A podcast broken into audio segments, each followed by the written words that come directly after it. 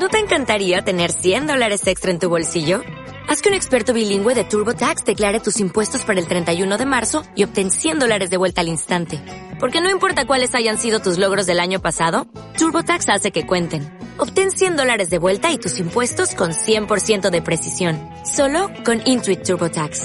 Debes declarar para el 31 de marzo. Crédito solo aplicable al costo de la presentación federal con TurboTax Full Service. Oferta sujeta a cambios o cancelación en cualquier momento.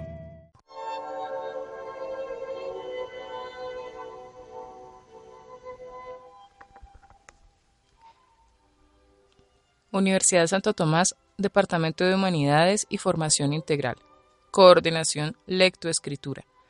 Módulo 1. Gramática. Competencia gramatical o competencia lingüística. La comunicación es un acto social. La definición de comunicación puede realizarse desde su etimología. La palabra deriva del latín comunicare, que significa compartir algo poner en común. Por lo tanto, la comunicación es un fenómeno inherente a la relación de los seres vivos. A través de la comunicación, las personas o animales obtienen información respecto a su entorno y pueden compartirla con el resto. En el caso de los seres humanos, la comunicación es un acto propio de la actividad psíquica que deriva del pensamiento el lenguaje y del desarrollo de las capacidades psicosociales de relación. El intercambio de mensajes, que puede ser verbal o no verbal, permite al individuo influir en los demás y a su vez ser influido. Entre los elementos que pueden distinguirse en el proceso comunicativo se encuentra el código, un sistema de signos y reglas que se combinan con la intención de dar a conocer algo el canal, el medio físico a través del cual se transmite la información. El emisor, quien desea enviar el mensaje. Y el receptor, a quien va dirigido. La comunicación puede ser afectada por lo que se denomina como ruido, una perturbación que dificulta el normal desarrollo de la señal en el proceso. Por ejemplo, distorsiones en el sonido, la afonía del hablante, la ortografía defectuosa. A continuación veremos las diversas funciones que ejerce la comunicación. La primera de ellas, emotiva o expresiva.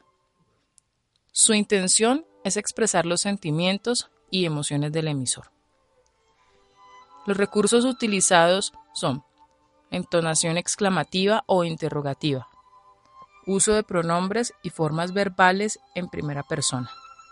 Por ejemplo, Qué susto me di. ¿No te lo he dicho yo muchas veces? También tenemos la función representativa o referencial. Su intención es informar o transmitir un contenido, en este caso el mensaje. Los recursos que utiliza son un léxico claro, apropiado y sencillo, exento de adornos o frases recargadas, una entonación neutra, sin emotividad. Por ejemplo, la plata es buena conductora de la electricidad. Otra función es la conativa o apelativa. Su intención es influir, aconsejar o llamar la atención del receptor para que actúe de forma determinada. El recurso que utiliza esta función es el uso de pronombres y formas verbales en segunda persona uso de verbos en modo imperativo, entonación exclamativa o interrogativa. Por ejemplo, a ti, a ti te estoy llamando. Pepe, siéntate. ¿Cómo te llamas? También tenemos la función poética o estética. Su intención es expresar un mensaje de forma bella, teniendo en cuenta el código y sus recursos. El recurso que utiliza la función poética o estética son los propios de la lengua literaria, un vocabulario selecto, un lenguaje cuidado y el uso de recursos que evoquen belleza. Por ejemplo, las nubes, cual copos de algodón esponjosos, flotan en el azul del firmamento. Tenemos la función fática o de contacto. Su intención, asegurar que el canal a través del cual se establece la comunicación funciona. Los recursos que utiliza, expresiones sencillas, preguntas cortas, para comprobar si el receptor escucha y comprende. Por ejemplo, oiga, ¿me oye? Diga, diga, le escucho.